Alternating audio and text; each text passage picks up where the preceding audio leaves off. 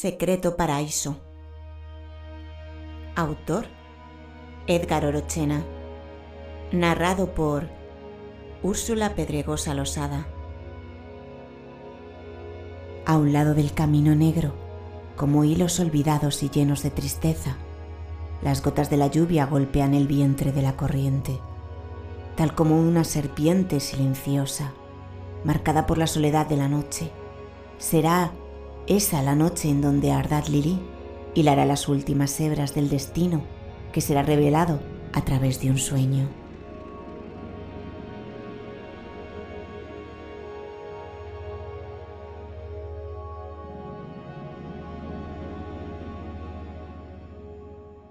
Capítulo 1. El destino. Con las manos fijas en el volante, Matías Jones conducía a toda velocidad con la esperanza de llegar a tiempo al hospital y salvar la vida de su acompañante herida de bala en la parte baja del abdomen. Los proyectiles de su perseguidor impactaban una y otra vez en su coche, obligándole a cambiar su curso constantemente. Los primeros rayos del alba revelaban una extraña transformación en la mujer, que murmuraba una oración que él no podía comprender. Su vehículo fue sacudido repetidas veces en la parte trasera, sin más alternativa que la de salvar a la mujer gravemente herida y huir de su perseguidor, aceleró en el justo momento en que un disparo atravesó el vidrio trasero impactándole en el hombro izquierdo. El auto se salió de la carretera estrellándose contra el poste del alumbrado público, y poco antes de perder el conocimiento, con la mirada borrosa, vio que la muerte caminaba hacia él, apuntándole con el dedo. Matías Jones nacido bajo el signo de Hades, despertó esa mañana cubierto de sudor y consciente de que sus sueños le advertían de un mal presagio. Emprendió el viaje en la búsqueda de su destino.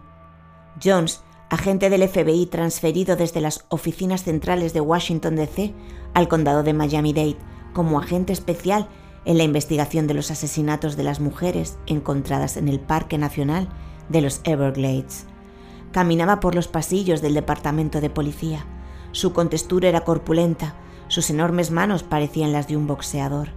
Su cabello, de color castaño oscuro, combinaba con su chaqueta de cuero color café. Vestía pantalones de mezclilla azul y botas negras. A su llegada no hubo palabras de recibimiento pasó desapercibido entre los escritorios de los demás policías, que no mostraron ningún interés por aquel hombre de 38 años que aún exhalaba aliento alcohólico. Su barba de dos días sin afeitar delataba cierto descuido en su aseo personal. Luego de muchos llamados de atención por sus continuas recaídas, había sido asignado este caso, bajo amenaza de que, de fallar, sería retirado de su cargo de forma definitiva. No tenía esposa, tampoco hijos. Vivía solo. La adicción al tabaco y su necesidad de ingerir alcohol era algo que ninguna mujer soportaría.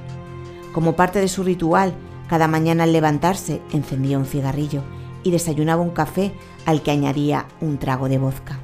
Acostumbraba llevar dentro de su auto un cartón de cigarrillos y una botella de esa bebida alcohólica. Muchos de sus compañeros trataron de ayudarle. Participó en grupos de terapia e inclusive estuvo recluido en un centro para adictos, pero su abstinencia era cosa de días. La necesidad de tomar regresaba cada vez con mayor fuerza. Los médicos le habían diagnosticado una enfermedad crónica, progresiva e irreversible que le afectaba al hígado. Su pérdida de peso y falta de apetito eran una de las tantas luchas diarias que trataba de ocultar ante sus compañeros y superiores. Cada noche, después del trabajo, terminaba en la barra de la cantina y permanecía hasta que cerraban, y lo llevaban casi a rastras a su apartamento. Sus ojos cafés contrastaban con las ojeras producto del desvelo. Con mucho cuidado tocó la puerta del jefe, quien ya lo esperaba, un tanto malhumorado. ¿Puedo encender un cigarrillo? preguntó Matías acomodando sus lentes. El jefe, sin desviar la mirada puesta sobre sus informes, señaló con un dedo índice izquierdo hacia un letrero que decía no fumar. Disculpe, es que no fumo desde que bajé del avión. El capitán, con mucha dificultad, abrió la gaveta de su viejo escritorio, de la cual sacó un paquete de cigarrillos y le ofreció uno. Por un momento creí que estaba prohibido, comentó Matías mientras encendía su cigarrillo. Es parte de mi trabajo señalar ese letrero. Pero qué diablos. Con tanto que hacer y tantos problemas, no hay tiempo para salir a la calle cada vez que se necesita uno. Además, ¿qué más da? replicó el capitán mostrando sus dientes amarillos al sonreír. Usted ha llegado en buena hora. Necesitaremos toda la ayuda posible en este caso, que tiene a todo el departamento patas arriba. El alcalde no deja de llamar cada diez minutos. El capitán lanzó una bocanada de humo mientras observaba cómo la mano izquierda de la gente temblaba levemente. El viejo cubano sacó una botella y le sirvió un trago de whisky. Usted me cae muy bien, comentó el capitán. ¿Por qué? preguntó Matías. Porque usted tiene todos los vicios, y un hombre sin vicios es un ser al que hay que tenerle mucho cuidado. La forma como habían sido ultimadas las mujeres tenía alarmada toda la población del condado. El edil de la ciudad, en su intento de postularse nuevamente como alcalde, tenía bajo presión al capitán y jefe de policía John Rubio, a quien le exigía a toda costa el esclarecimiento y captura del criminal, al que todos los medios habían apodado el destripador de Miami. El teniente intentó disipar el humo al advertir que la jefa de recursos humanos pasaba frente a la oficina moviendo su cabeza en ambas direcciones en señal de desaprobación. Veo que los muchachos de Washington no pierden su buen sentido del humor al enviarle acá, el clima ha estado terrible últimamente. Pronto vendrá la temporada de huracanes, la cual no beneficia para nada nuestro trabajo, comentó el capitán, mientras extraía de su gaveta una pila de expedientes. Bien, lo pondré al tanto de la situación. Solange Espinosa, productora y manager de artistas de telenovela, soltera, 25 años, nacida en Colombia y de padres de origen judío. Maya Jiménez, pintora, 24 años, de nacionalidad española, hija de padres españoles y gitano romaní. Kalina Dombrowski, pianista clásica ucraniana, 79 años, de origen judío. Como verá, hemos estado haciendo nuestra tarea y como podrá notar, todas y cada una de las víctimas están en el rango de los 25 años, con excepción de esta anciana, Kalina Dombrowski, de 79 años. Algo aquí no encaja con el patrón de las víctimas. Hace dos días, continuó el capitán, mientras se servía otro trago, la señora Dombrowski fue encontrada al igual que las demás mujeres en los pantanos de los Everglades. Los paramédicos pensaron que estaba muerta, pero en el trayecto hacia la morgue mostró signos vitales. Actualmente está muy grave en el hospital y según los médicos su estado no es muy alentador. Un momento, Todas presentan torturas y extracción de sus órganos reproductivos. ¿De esta anciana? preguntó Matías, consternado, después de leer detenidamente el expediente de Kalina. El teniente asintió con su cabeza en el momento de servirle un poco más de whisky. Debería tomar otro trago, recomendó el viejo capitán, sin apartar la mirada de las manos de Matías que no dejaban de temblar. El viejo policía pudo fácilmente reconocer que la gente que tenía enfrente padecía de una seria adicción al alcohol. Sí, por favor. Creo que de ahora en adelante necesitaré mucho más de eso, dijo sin despegar los ojos de la botella. Como verá, todas son de origen gitano y judío, todas jóvenes, a excepción de Kalina Dombrowski, continuó relatando John Rubio mientras le acercaba el trago a la gente. ¿Y estas marcas en la espalda? interrumpió Matías. Aún no entendemos su significado, replicó John Rubio. Pero existe ese otro patrón comentó el agente mientras buscaba con qué escribir. La primera víctima fue Solange, ¿correcto? dijo mientras dibujaba sobre una hoja en blanco. El capitán asintió con la cabeza mientras miraba cómo Matías trazaba una línea. Como observará, la primera víctima posee una línea vertical en toda su espalda. Ahora veamos a la segunda víctima. ¿Maya? Así es, respondió el capitán. Mire, su marca es otra línea, pero de manera transversal Continuemos. Kalina tiene una línea horizontal en la parte alta de su espalda. Si unimos todas estas líneas tendremos esto, señaló Matías. Ambos miraron fijamente la forma resultante de unir las líneas. Bueno, parece una cruz, comentó el capitán sentado en el asiento en donde encendió un segundo cigarrillo. Pero hay otra línea en el extremo superior de forma horizontal que cambia toda la figura. Tendremos que seguir trabajando más en esto. Aunque las líneas no arrojen ningún significado en estos momentos, no podemos descartar que sigue siendo una pista.